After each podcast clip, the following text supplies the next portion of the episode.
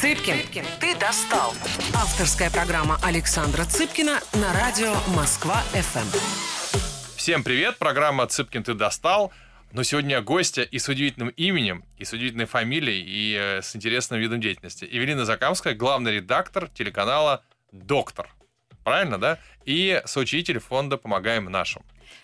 Добрый день. Добрый день, Александр. Спасибо большое за приглашение. Столько раз я слышала по поводу удивительного э, имени да. и удивительной фамилии. Могу представить. Особенно на радио. Мне задают этот вопрос чаще всего. Знаешь, когда я, когда я начинала свою карьеру еще на радио «Маяк» в 2002 году, я помню, как я прошла успешно угу. прослушивание, собеседование, все как положено. Мне сказали, одно пожелание, можно имя поменять? На что-нибудь. Вот, а, а чем то, понимаете, имя? А понимаете, говорит, у нас есть э, с вами в смену будет работать в параллели э, девушка с именем Лора Стадницкая. Она, кстати, до сих пор работает, так. там трудится. Угу. И вот представляете себе, работает радио «Маяк», полдень в Москве, в эфире Эвелина Закамская или в эфире Лора Стадницкая. Говорит, двоих не выдержим. Поэтому я на 7 лет почти стала Евгенией Максимовой. работала под псевдонимом. То есть просто из-за того, что первое место заняла вот такой редких имен. Да, да, да. Вот а кто первый Евгений встал, Максимов, да. Я была Евгений Максимов. Кстати, когда пришла на телеканал Россия 24, мне главный редактор уже э, Дмитрий Медников, я ему сказала, что э, слушайте, а можно я буду тоже прошла успешное угу. собеседование, тракт, э, меня берут, я говорю, можно я буду Евелиной Закамской? Он смотрит на меня и говорит, а чем вам ваше настоящее имя не нравится? Я могу паспорт показать. То есть тебя уже все воспринимали как Евгения Максимова, а Закамская откуда фамилия? А, это, это на самом деле это русская фамилия. А, мои родители по, со стороны отца, вернее, по, по предки со стороны отца по, из Чуваши. Это ага. Чуваши, Пермский край, это угу. вот все. А, Кама. Ну, это понятно, что за, Кама, ты, да, за да, да, вот ты оттуда, за Это да. не, не, я понимаю, что не в очередь за велосипедом Кама Кстати, стоишь, когда нет. приезжаю в эти регионы, часто меня спрашивают, скажите, а у вас псевдоним, может быть, с ага. надеждой спрашивают, может быть, вы так хотите нас поддержать? Я говорю, нет, вот настоящая моя фамилия, ну, нравится. Слушай, тебе надо брать туда вот это закамские времена, это докамская и закамская. Хорошо, мы с тобой будем говорить о, о медицине, о том, что там происходит. Твой взгляд как журналиста, потому что ты мне много интереснейших историй рассказала до того, как э, я тебя пригласил в эфир. Я тебя поэтому и позвал в эфир, собственно, потому чтобы ты поделилась этими историями. Тем не менее, давай все-таки соблюдать а, хоть хотя бы три минуты формат нашей программы. Я всегда расспрашиваю в начале, а как ты решила стать тем, кем стала? Ну вот. Mm. Э, но это судьба. Здесь же, как у нас э, в журналистике, в журналистской профессии, да и в любой творческой профессии, главное не упускать шанс. Правильно. Вот. Да. Главное вовремя, поезд проходит, нужно быстро сообразить, твой угу. он или нет, э, и в каком направлении двигается, и встать, как говорится, вскочить на подножку. Так получилось. То есть я уже больше 17 лет работаю на телеканале «Россия-24», и параллельно а, развивается холдинг цифровое телевидение, угу. в который входит больше 20 телеканалов. Это телеканал каналы «Моя планета», «Наука», «Мульт», многие другие, «Москва. Угу. Золотая коллекция». Это все холдинг ВГТРК. И э, один из телеканалов открывался в 2017 году, телеканал «Доктор». И угу. мне предложили его возглавить. Да, понятно, я не врач, я сразу говорю да, об этом. тебе доктор?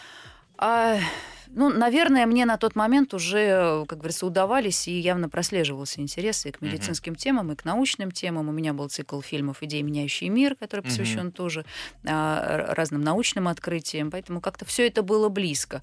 Ну и как э, решил тогда руководство, сказал, вам этот канал подходит. А я на самом деле uh-huh. а, люблю медицину, мне интересно. Справочник фельдшера был моим любимым, моей Может, любимой настольной книгой. пошла? А, потому что пошла в журналистику, потому что телевидение мне всегда нравилось больше. Ну, слушай, это не объяснение, потому что пошла в журналистику. А... Ну, я же не могла пойти и туда, и сюда. Согласен, да, да. А призвание? Ну, Главное, хорошо. чтобы это не звучало как упрек сейчас. Это упрек, как человек, который регулярно задает этот вопрос из mm-hmm. того, что у меня прабабушка, прадедушка, бабушка. А, то есть тебя тоже врачи. спрашивали? Все, почему? у меня все врачи, четыре, три поколения. Слушай, а ты почему не пошел? Я хотел говорить, потому что я раз, разгильдяй, я забуду скальпель внутри. Все. И ко мне сказали, а, ну да. Я говорю, я не пошел в медицину, чтобы спасти людей таким образом. Понимаешь, некоторые люди идут в медицину, чтобы спасать людей, а я не пошел в медицину, чтобы спасти людей. Я вот по этой причине несколько лет уже не вожу машину, чтобы спасать людей. Каждый спасает людей по-своему. Да, да. Евелина да, Закамская да. не водит машину. Да, а, слушай, это, уже это миссия. Лет. Это миссия спасти людей, не, не, не водить машину. Но на самом деле, ты знаешь, э, вопрос выбора медицинской профессии женщины, он интересный. А, о нем даже было бы интересно поразмышлять размышлять. Я часто обсуждаю эту тему со своими коллегами, друзьями, угу. врачами. А почему мало женщин-врачей, например, да. хирургов? Их действительно мало. Ну, во-первых, говорят мужчины, потому что все-таки это достаточно физически угу. тяжелая профессия, то есть нужно много, несколько, много часов стоять у операционного угу. стола, что-то делать, не двигаться. Вот. А, я понимаю, что мне бы это было тяжело. С другой стороны, а, есть э, там, блестящие офтальмохирурги, например. То есть там вот, не знаю, когда-нибудь был в узбекском ресторане, где говорят пельмени, слепленные тонкими uh-huh. женскими пальчиками. Вот есть манипуляции медицинские, которые тоже лучше даются женщинам. Но, как правило, большая часть этих манипуляций все-таки находится, если это вот не офтальмохирургия, uh-huh. там еще есть несколько примеров, то это а, уход. Uh-huh. Сестринский уход, очень хороший. Медицинские сестры, ну, получается, да. из нас, из девочек, потому что мы терпеливы. И, кстати, еще одно важное качество презираем риск. А mm. хирург э, без риска это в общем, тоже недостаток профессии. Э, подожди, поясни, что значит презираем риск? То есть вы готовы рисковать? А, а они лишний... нет? Нет, нет. Э, наоборот, презирают риск, не хотят рисковать. Женщины не любят. Из... Все, я понял. Избегают да. риска. Ну, ну, презирают, и... это, да. знаешь, когда, когда ты не понимаешь, зачем рисковать. Все, все, я понял. Рисковать. Я понял. Да. Я думал, что я презираю как раз... Пренебрежение. Видишь, видишь да, по... да. какая разная у мужчины и у женщины а, отношение к слову презирают. Я подумал, презирать риск, это значит не бояться ничего, рисковать. Думаю, какой риск может в, в, в, в уходе за человеком? Думаю, ну ладно, хорошо. Тогда э, с тобой все понятно, неинтересно. Вот, хотел быть врачом, стал журналистом. Э, вот, закрыл гештальт, э, став главным редактором. Скажи, пожалуйста, насколько, во-первых, э, ты погрузилась в тему медицины, насколько ты поняла, что у нас в медицине в стране происходит. Потому что сталкиваешься совершенно разными мнениями. От мнения, что у нас чуть не впереди планеты всей, я всем доказываю, что вот московская медицина так, уж точно на мировом уровне, до, да что у нас там чуть ли не зеленки всех лечат до сих пор и так далее. Вот твое мнение, что происходит с медициной у нас? А, есть э, разделение, то есть и угу. то, и то правда. Так. Есть, э, во-первых, да, московская медицина, мы, как говорится, вынесем ее за скобки, хотя бы потому, что она занимает совершенно отдельное место. Если вспомнить, то Москва по ожидаемой продолжительности жизни э, сейчас ожидаемая продолжительность жизни в Москве составляет больше 78 лет. Так. Я напомню, что это та цель, которой вся страна должна подойти к 30 году. Угу. Только к 30 году. А в Москве уже сейчас. Угу. А, есть несколько регионов, по-моему, это третье место, есть несколько регионов, Ингушетии и кто-то еще, вот я боюсь угу. сейчас ошибиться, какая, ну, Кавказская, Северокавказская республика, которые опережают столицу. Угу. Но нужно сказать, что эти регионы находятся как раз в тех самых голубых зонах долголетия. Знаешь, угу. что такое голубые зоны Нет. долголетия? Это а, природные очаги, где исторически зафиксировано большое число долгожителей. Есть а такое, такое понятие. Есть? Да, есть. Оно есть в разных регионах мира, угу. где люди живут больше ста лет. Это, по-моему, Япония, это что-то в Латинской Америке, это в Австралии. То есть вот есть и есть зона в Ингушетии, она находится, угу. и там вот она распространяется, чуть выходит за там ареал республики, а, которая называется голубой зоной долголетия. И там люди действительно долго живут. Поэтому угу. у них ожидаемая продолжительность жизни статистически а, выше, чем в целом по стране. Угу. Москва не относится. Голубой зона. Ну, прям совсем не голубая зона, это мегаполис, это, mm наоборот, зона территории больших рисков, но за счет больших финансовых возможностей, экономических возможностей, в первую очередь. Во-вторых, что и говорить, там, грамотная организация здравоохранения mm и достаточных усилий, причем эти усилия идут, э, знаешь, что называется, от пациента, то есть mm здесь хорошо понимают запросы пациента, и а, вот та самая пациентоцентричность, она реализуется, если где-то реализуется, то в Москве, конечно, mm в первую очередь. Есть другие регионы, где, которые там подтягиваются, и какие-то местные решения свои. Угу. А, ну, это, что называется, чуть больше домашней радости такие. То есть есть хорошие решения управленческие, угу. которые помогают выправить ситуацию по разным там, нозологиям, по разным заболеваниям, там, разных а, критериях, младенческая смертность, там, а, продолжительной жизни, еще что-то. Но в целом ситуация вот она сейчас такая. Поэтому если в Москве, если медицина действительно высокоуровневая, мировая медицина, угу. так, мирового класса, да, безусловно, есть. она есть. Конечно. То есть э, можно ли сказать, что э, в Москве есть все достижения мировые? Или все-таки какие-то болезни сейчас в условных штатах могут вылечить, а у нас нет? Какой-то сложные формы рака, либо еще что-то? На данном этапе я бы сказала, что нет. А, есть, э, да, есть э, мировая медицина, да, мы на уровне мировой медицины. На Москва уровне. абсолютно, да, потому Во всех что технологиях, а во всех технологиях, протоколах, кстати, что очень во всех гайдах, по которым работает, Да. в частности, а, наша онкологическая служба, Ага. а, Москва действительно опережает э, многие даже страны мира. Мгм. Я напомню, что, по-моему, по в рейтинге доступности медицинской инфраструктуры Москва была на первом месте вот пару лет назад. Это международный Вообще? рейтинг считался. Международный мире, в мире, мире. в мире, Мгм. да. То же самое можно сказать и про скорую помощь, Мгм. про э, критерии эффективности скорой помощи, э, сколько вот сколько нужно позвонить, за сколько Мгм. времени приедет к тебе скорая помощь и так далее. Все это у Москвы были лидирующие позиции. Если говорить о всей стране, то ситуация там несколько иная. Но у нас есть эм, одно такое объяснение, на мой взгляд, неудовлетворительное, но оно есть, что а, низкое качество а, медицинской помощи в Мгм. нашей стране компенсируется отчасти доступностью, высокой доступностью медицинской Мгм. помощи. То есть, э, да, могут быть вопросы к врачам, к качеству исследований, к доступности каких-то исследований. А, По срокам, кстати, они в основном у нас выше гораздо стандарта, Мгм. чем в европейских тех же э, клиниках Мгм. и в, том же, в тех же европейских системах здравоохранения. Но э, там бывают вопросы к врачам, там, к качеству исследований, к прочтению этих исследований. У, у нас. ну, да, в- но ну, по, всей, по всей стране, конечно, да. Но зато в нашей стране можно всегда найти частную клинику, где можно быстро сделать УЗИ. Вот у меня, например, дочь работает в Берлине а, последние три года, и там, когда возникает заболевание, найти э, клинику, где можно быстро сделать УЗИ, или... Это не так ли? А вообще нелегко, нелегко, ни Не- разу, Да? абсолютно. А СУЗИ ты можешь делать практически в, э, Причем разные. У нас на- на частная трассе. медицина доступна на есть частная медицина на разный кошелек. Можно Мгм. сделать исследование за 1200 рублей, это будет Мгм. там нижний критерий. Можно сделать, как говорится, и за 10 тысяч, если захочешь. То есть э, это все доступно, в регионах отличается. Это преимущество все-таки медицины, ну такое утешительное. Мы вернемся через минуту. Цыпкин, ты достал. Авторская программа Александра Цыпкина на радио Москва-ФМ. Всем привет, Евелина Закамская, главред телеканала «Доктор». Говорим мы сегодня о медицине, также о нас, учитель фонда «Помогаем нашим». А возвращаемся к теме, насколько все пропало в отечественной медицине, или, или у них все пропало, или, или вообще во всем мире все пропало. Ты знаешь, э, я часто думала о том, что и даже, и даже несколько раз это озвучивала на разных площадках, а по-разному это встречали, Мгм. этот тезис. Я всегда говорю о том, что э, у отечественной медицины, как и у образования, нет шансов стать хорошим, пока а, люди, принимающие решения, то есть элита, не пользуются ее результатами.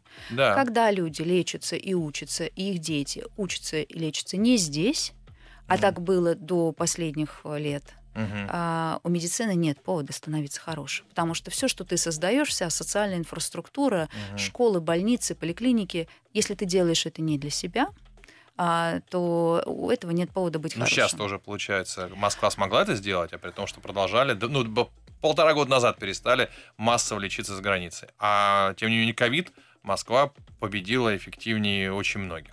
Вот как так получилось все-таки? А, а ну, во-первых, опять же, если мы говорим о Москве, Да. а, а я все равно всё- всегда э, говорю, что вот Москва и вот все остальное. Мгм, да, да. немножко это есть.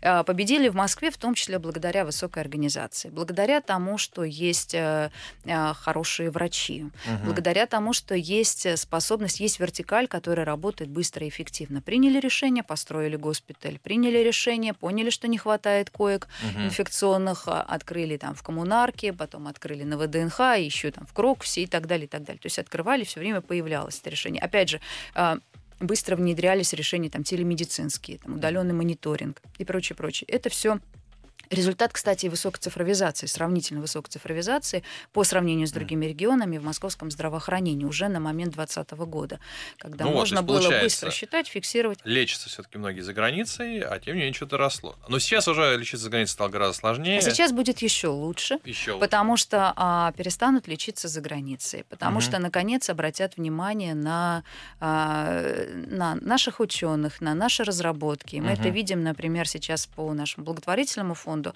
когда мы начали помогать медицинским учреждениям в новых регионах. Кстати, Москва mm. очень активно участвует, Луганская Народная Республика mm. очень активно помогает. А, мы увидели достаточно большое количество предложений, в том числе из московских технопарков. Mm-hmm. Появлялись производители перевязочных материалов, появлялись производители вакуумных аппаратов для заживления раны. Такие mm. коробочки, которые там под отрицательным давлением создается, mm-hmm. там некая микро, микроатмосфера, микрокосмос mm-hmm. такой в, в ране, и э, э, рана затягивается не за три недели, а за 4-5 дней, например. Угу. И вот такие аппараты производят э, в московском технопарке уже... Строгино, угу. по-моему, да. То есть э, все, да, все это было, и они сразу стали производить и появляться, и оказывается, они не хуже, а многие годы они не могли выступить вот с тем самым импортозамещением, потому угу. что эта ниша была закрыта. Сейчас Слушай, а скажи, вернемся к этой теме потом. Твое отношение, вот помнишь, был такой закон, по-моему, о том, что из трех а, поставщиков два даже... Третий лишний. Да, третий лишний.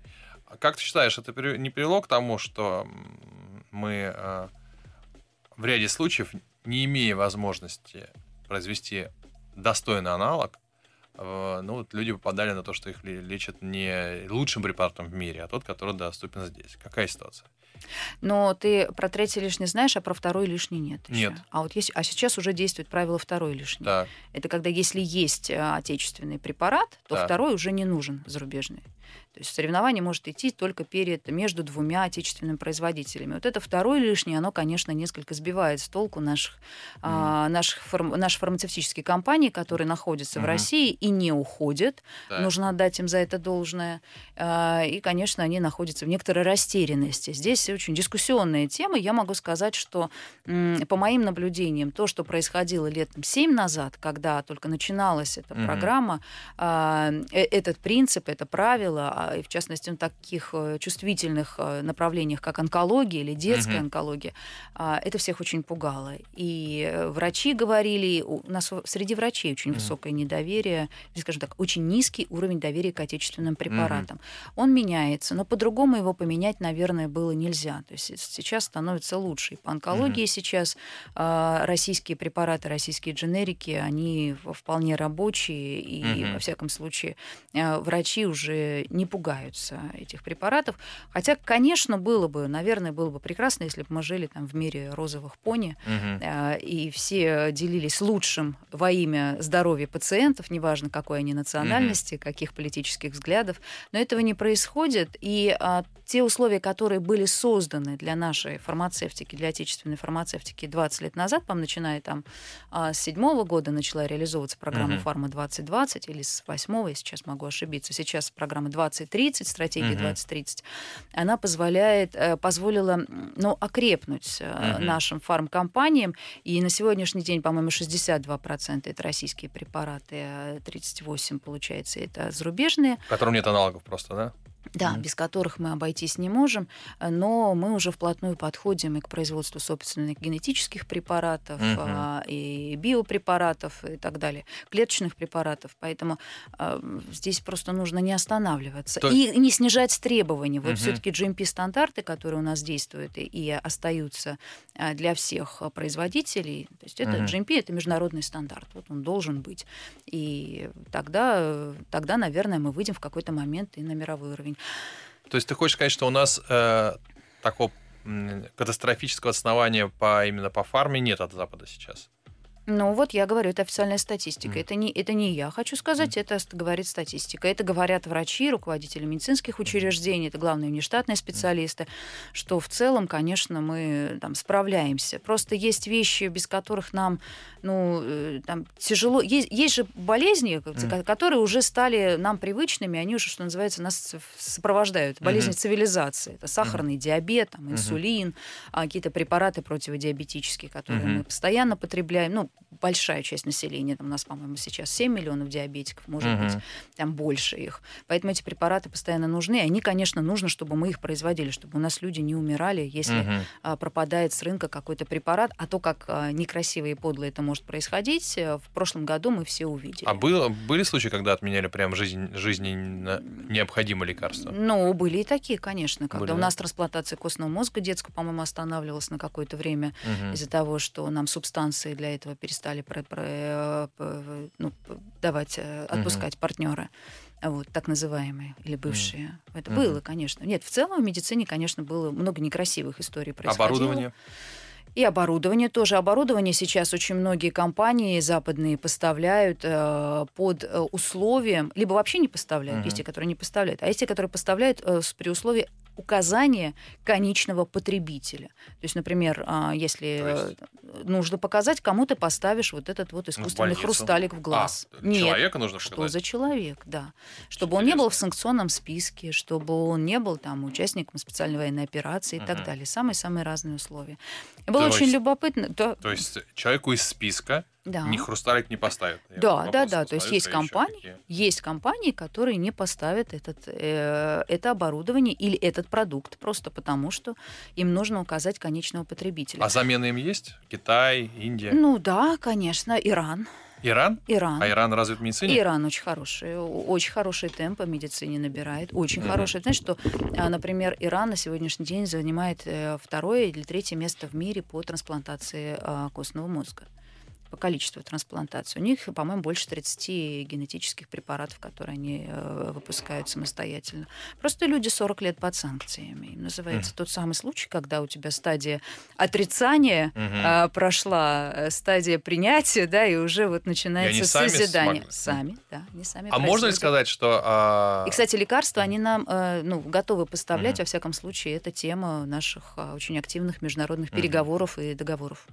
Твое мнение, а, технологически э, США далеко ушли вперед именно в производстве лекарств, оборудования и всего остального. Насколько реально их пытаться догнать?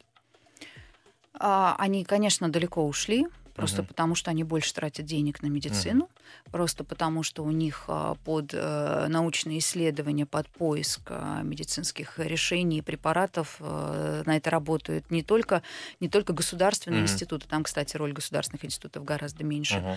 но а, благотворительные фонды, например, угу. даже, даже благотворительные фонды могут заниматься поиском лекарства от шизофрении, например, угу. и вкладываются деньги, частные инвесторы этим занимаются, потому что они знают, что они хорошо это продают угу. что они э, на этом заработают. Да, безусловно, так организована их э, система, что она, кажется, имеет большие проблемы и большие вопросы с доступностью, что называется, массового здравоохранения, угу. но э, э фильм «Элизиум». Помнишь такой американский фильм, где э, постапокалипсис, да, все да. живут да. на ужасной планете Земля, но на, где-то на орбитальной да. там станции mm. есть абсолютно э, фантастическое здравоохранение, аппараты, в которые mm. кладут людей, там полная регенерация тканей происходит, mm-hmm. люди выздоравливают. Вот примерно так можно описать сегодня систему здравоохранения в США. То есть есть очень высокий уровень и есть э, недоступность медицины для значительного количества людей. То есть, по сути дела, это некая сегрегация медицинская. Для богатых доступно, а для богатых много доступно то, что недоступно у нас для богатых. И не вообще ни для кого. Есть что-то, что они закрывают смотреть... технологии? Да, конечно, есть. Э, есть. По, да, по многим направлениям, и мы даже не знаем, э, по каким. Ага. Например, здесь можно говорить не только о задачах по лечению, но и задачах по уничтожению людей, ага. биооружия, ага. биологические угрозы. Как далеко продвинулись наши, опять же, бывшие партнеры ага. в этом направлении, мы можем только догадываться и задаваться вопросами. Почему-то несколько лет назад они начали, объявили аукционы, там, тендер на а, выбор подрядчика, который будет собирать биоматериалы на э, территории России. То есть uh-huh. у людей там генетический материал, биоматериал забирать. Вот uh-huh. зачем им это надо? Мы на эту тему там долго размышляли с разными специалистами, uh-huh. ну и подумали, что неспроста. Поэтому да, конечно. Вообще, опять же, тоже в идеальном мире хотелось бы, чтобы это был э, мир без границ э, для здоровья. Конечно, очень многие же наши решения э, находили развитие там, угу. да, там и медицинские, и не медицинские. Угу. Вот, э, ну здесь что имеем, с тем и живем. Вот. Э, нужно э, вся, вся современная медицина, к сожалению, как современная наука, я на эту тему много разговаривала с нашими а, учеными и с нашими угу. врачами, и медиками, и не медиками, она, к сожалению, э, связана с очень дорогостоящими большими экспериментами. Угу. Она не, не столько про фундаментальные открытия, да, это не Иван Павлов, да, который открывал рефлектологию, там, ставил это опыты на живот, это дорогостоящий эксперимент. Вернемся через паузу, поговорим про эксперименты в медицине. Цыпкин, ты достал. Авторская программа Александра Цыпкина на радио Москва-ФМ. Всем привет, Цыпкин ты достал. Евелина Закамская, это настоящее имя, это настоящая фамилия. Главред телеканала «Доктор». И мы говорим сегодня о медицине, о том, что там происходит. А, вернемся к, ты говорил про эксперименты, которые дорогостоящие. Угу. А, у нас а, растет инвестиции в медицину. Вообще государство понимает, что ну, если мы отстанем сильно, то просто разделится мир на тех, у кого есть вот эти капсулы условные, для, где все будет регенерироваться моментально, у тех, у кого нет. Хотелось бы сказать, что да, растет, но угу. если где-то и растет, то очень фрагментарно, к сожалению. Угу. У нас были заявлены как раз в 2019 году перед пандемией большие национальные проекты угу. и большие инвестиции инвестиции в здравоохранение. Mm. По-моему, там несколько триллионов, как раз тех самых, которых нам не хватало mm. и не хватает по-прежнему. А, пандемия сильно все скорректировала, а, спецоперация mm. и пос- события последнего года тоже значительно mm-hmm. все скорректировали. И, конечно, и самое главное, что поставили совсем другие вызовы. Mm. То есть, если мы планировали в 2019 году там, вкладывать э, что-то порядка триллиона а, в э, в онкослужбу, в онкологическую mm-hmm. службу, там речь шла и об оборудовании, об инфраструктуре, и о насыщении кадрами, mm-hmm. потому что у нас врачей не хватает, врачей специальных врачей в онкологии. Это не просто врач-онколог, это может быть там онкоморфолог, человек, mm-hmm. который смотрит в стеклышки и видит, из чего состоит mm-hmm. опухоль. А, то через два года пандемии, через два года карантина стало понятно, что это все хорошо, но нам сейчас просто нужно взять людей, которые просидели два года в карантине, mm-hmm. и рассказать им о том, что у них за это время появился рак.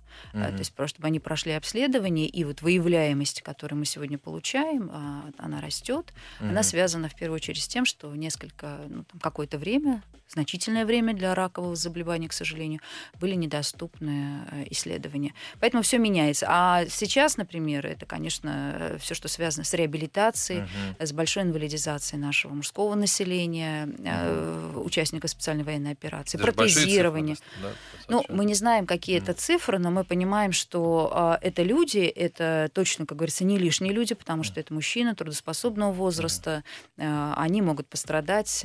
Сейчас совершенно на новый уровень нужно выводить протезирование, которое, кстати, угу. было у нас абсолютно импортозависимым. А сейчас?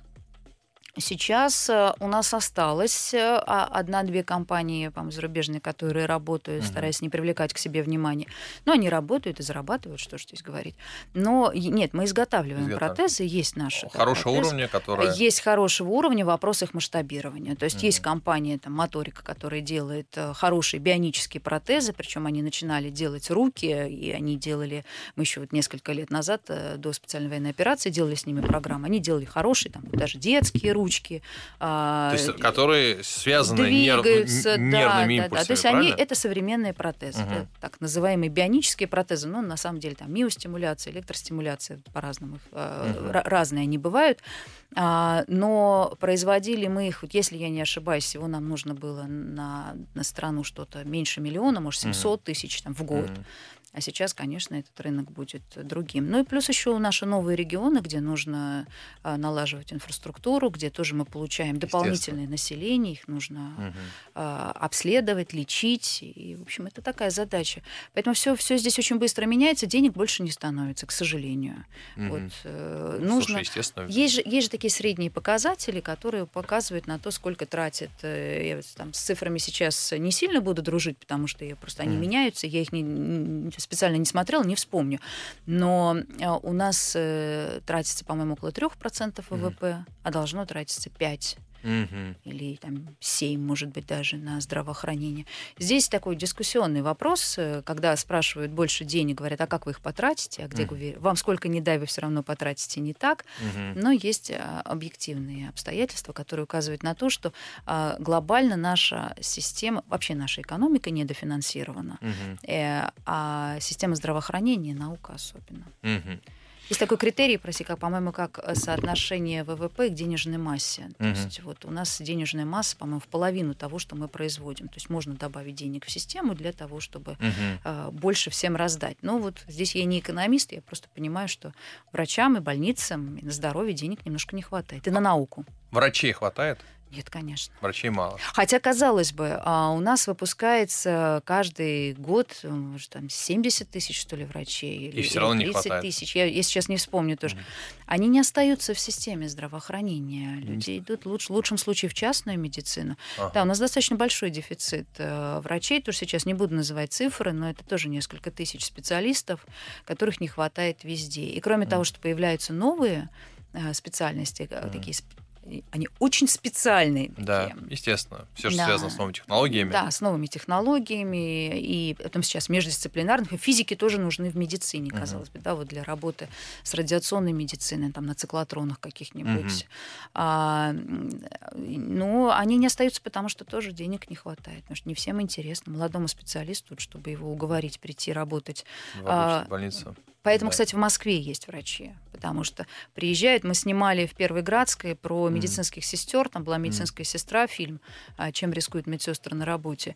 А, Там была медицинская сестра, которая уже почти 20 лет приезжает каждый, каждую смену на работу из Ржева, Тверской области. Ага. Это очень далеко. Да, Вот это- это от Твери прямо далеко. Это вот 4 часа 3-4 от Твери. Она каждый Она день из так? Ржева. А, не каждый день там получается, либо неделя через неделю, либо вот Ага. как-то раз в три дня, наверное. Ну, Потому факт что, то, и- что... да.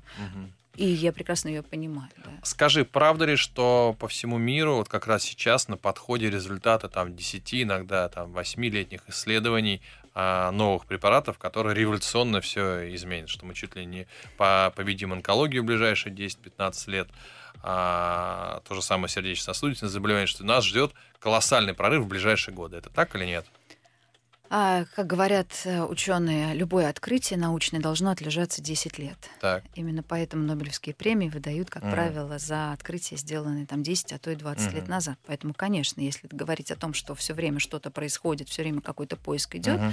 то, конечно, а, можно сказать, что да, мы все время на пороге, все время на пороге, каждый раз. Что касается онкологии, ты знаешь, э, вот э, сегодня у человека есть все возможности прожить 100 лет. Ну, они объективно есть. Если не будет э, войн, если не будет катаклизмов, дорожно-транспортных происшествий, а просто человек э, нормально Даже с скажет, «Я хочу». Вообще не проблема.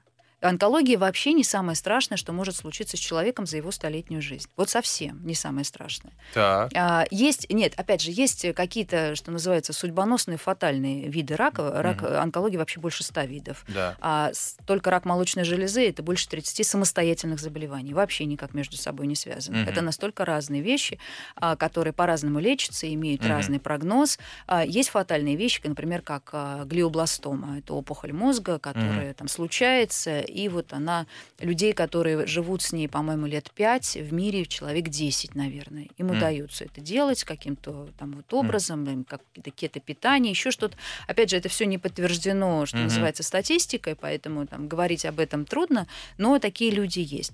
все остальное, вот те самые такие массовые виды онкологии, такие как а, рак молочной железы, рак кишечника, например, они и там, если, если ты вовремя обследуешься, если ты вовремя Мгм. фиксируешь это все нам на нулевой стадии или на первой стадии, то а, с этим можно жить долгие-долгие годы и десятилетия. И вообще сейчас онкологи говорят о том, что рак это хроническое заболевание, Мгм. но не смертельное заболевание, с которым просто можно жить, возвращаясь, э, там, Мгм. нейтрализуя ту или иную угрозу, которая будет возникать время от времени. И люди к этому привыкают, вполне живут. Гораздо опаснее в этом смысле, а, и они непобедимы, нейродегенеративные заболевания. Альцгеймер, Паркинсон. Вот С чем этим дольше ничего не сделать.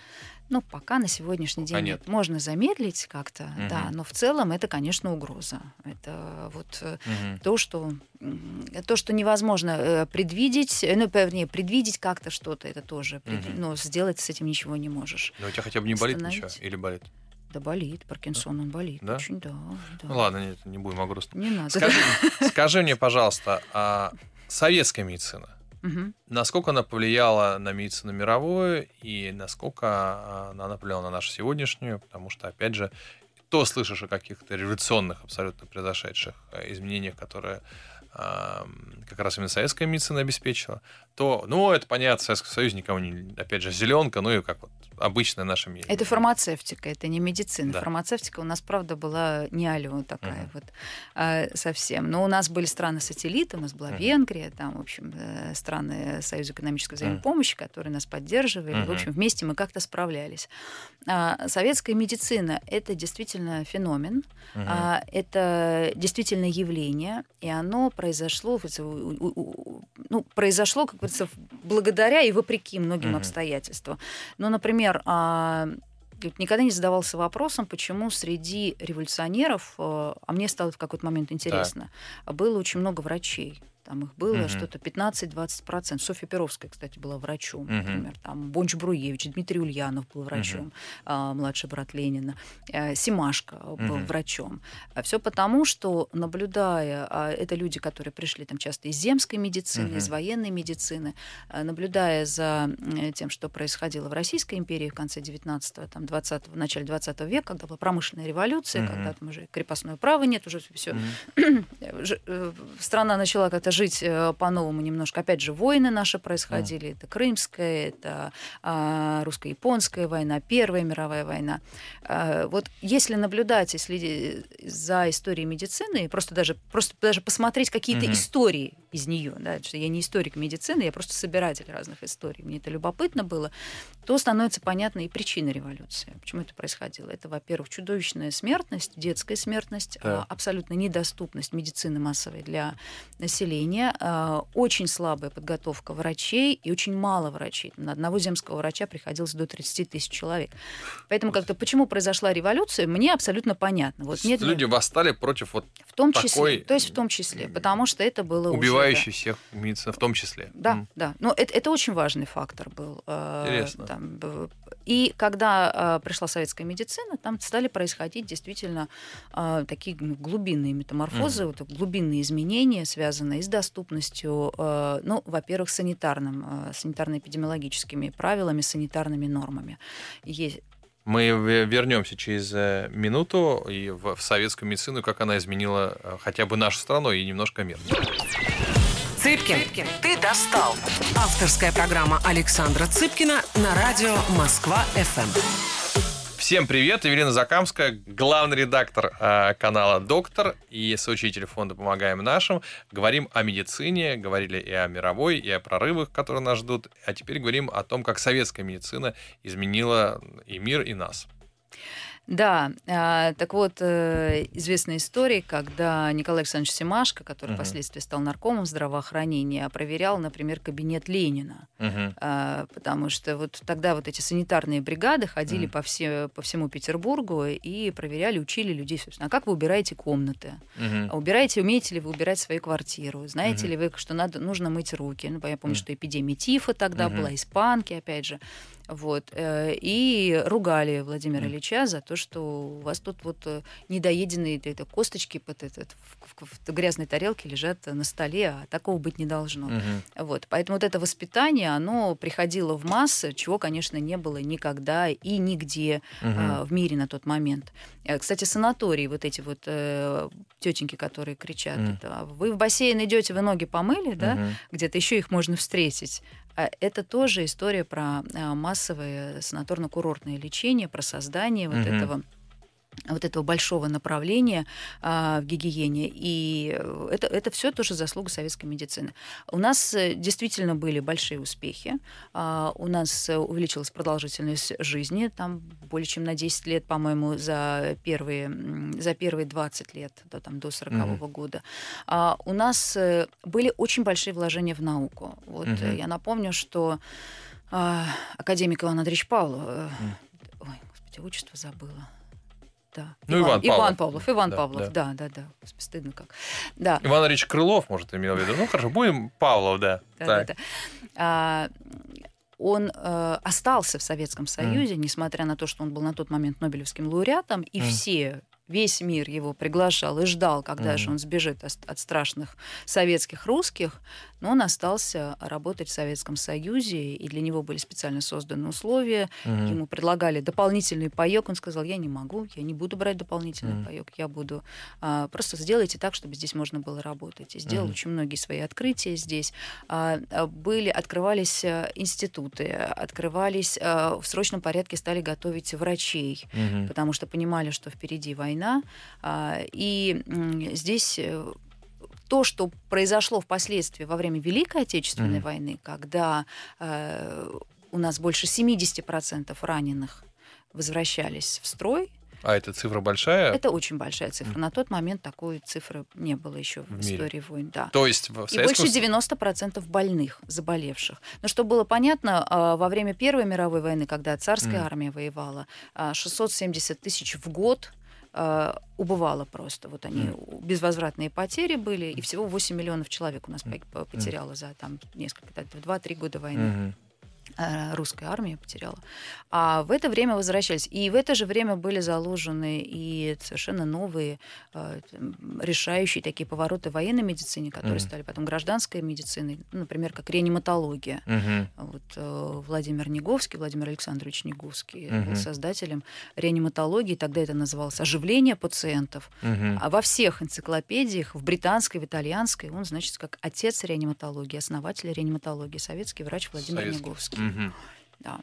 Поэтому этого много. А, в 69-м году... Детская медицина, я слышал. Не детская, точнее, это как называется, это когда... Педи...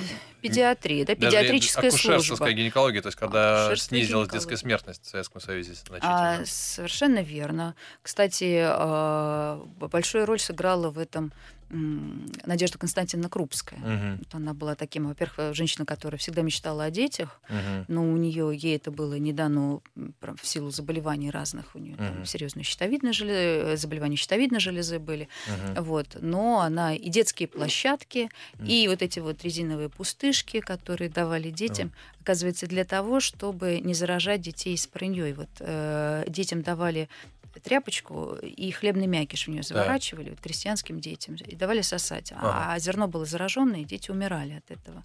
И вот эти резиновые пустышки, они стали альтернативой. Это Крупская, да? Была? В том числе, ну, при ней, да, да, да. да. Mm. при ней она это активно пропагандировала. Семашка, Крупская mm. и так далее. Вот. А, педиатрическая служба, кстати, где, который был педиатр в каждом районе Советского mm-hmm. Союза, появилась на секундочку в 43 году, у нас в 1943 году. Mm-hmm. Это Мария Дмитриевна Ковригина, будущий министр здравоохранения, уже в Советском Союзе, в 1954 году она была, вот она внедряла активно, а, в том числе и доступность. То есть а, медицина шла к людям, не наоборот. Медицина mm-hmm. шла к людям. Ну и, наверное, самое главное, что нужно сказать, и самое интересное, это то, что медицина была инструментом дипломатии. Так, международной расскажи. дипломатии, такой политический мощный инструмент. Ну, мы лечили всех э, африканских руководителей, всех э, ближневосточных руководителей, э, генсеков ООН, с нами консультировались, советскими медиками консультировались. Uh-huh. Вот история, например, там с Абделем Насром, это президент Египта, uh-huh. которого у нас лечили, подарили ему несколько лет жизни, фактически консультировали его. История с президентом Алжира Бумедьеном, которого, Бумедьеном, которого мы тоже лечили здесь, консультировали. Потом, кстати, он э, поставили ему достаточно тяжелое аутоиммунное заболевание, диагностировали, вывезли его. И э, 嗯。Он умер там, mm. и нас пытались обвинить, советских медиков mm. пытались обвинить в том, что это мы якобы проследили. Mm. От проследили до отравили, то есть mm-hmm. пропустили и отравили. Э, такой диапазон был э, предположений, но э, все-таки подтвердили ничего другого ни европейские, ни mm-hmm. американские врачи предложить не смогли, то есть диагноз был поставлен правильно. Вот у нас лечились, у нас учились, во-первых, mm-hmm и студенты из Африки учились, из Сейчас Ближнего это есть, кстати? Возрождается это? А, что-то, по-моему, вот на форуме Россия-Африка было озвучено, что около 10 тысяч э, студентов из Африки учатся угу. у нас сейчас. Это, конечно, мало. Да, на врачей, именно врачами стараются угу. стать. Но нужно сказать, что на вот этом форуме э, многие африканские лидеры, кстати, латиноамериканские лидеры, угу Я просто вела несколько мероприятий как раз министрами здравоохранения этих стран. И помнят, и говорят э, с пиететом и о советском здравоохранении, и о российском, потому mm-hmm. что, несмотря ни на что, мы там и вакцины создаем, и производим их, и помогаем, и снабжаем, и лечим. А, порядка 10 стран, по-моему, в Африке, куда мы поставляем онкологические препараты для онкотерапии. Mm-hmm. Поэтому кажется, просто многое познается со стороны. Слушай, а обсуждается на уровне ученых следующее, ну, по сути дела, а, такая парадоксальная ситуация. С одной стороны, перенаселение, угу. с другой стороны, развитие медицины. То есть мы все больше и больше детей спасаем, все больше и больше людей спасаем, у нас э, длительная продолжительность жизни, а, и постоянно, ой, нас слишком много. Как человечество с этим э, бороться? А, все хотят жить долго, это нормально, все хотят по максимуму, чтобы близкие, даже если они заболели, или даже чтобы родились какими-то проблемами, чтобы они жили долго. И вот с другой стороны, все говорят, так, минуточку, у нас как-то слишком много стало за последнее время. Что человечество с этим делать?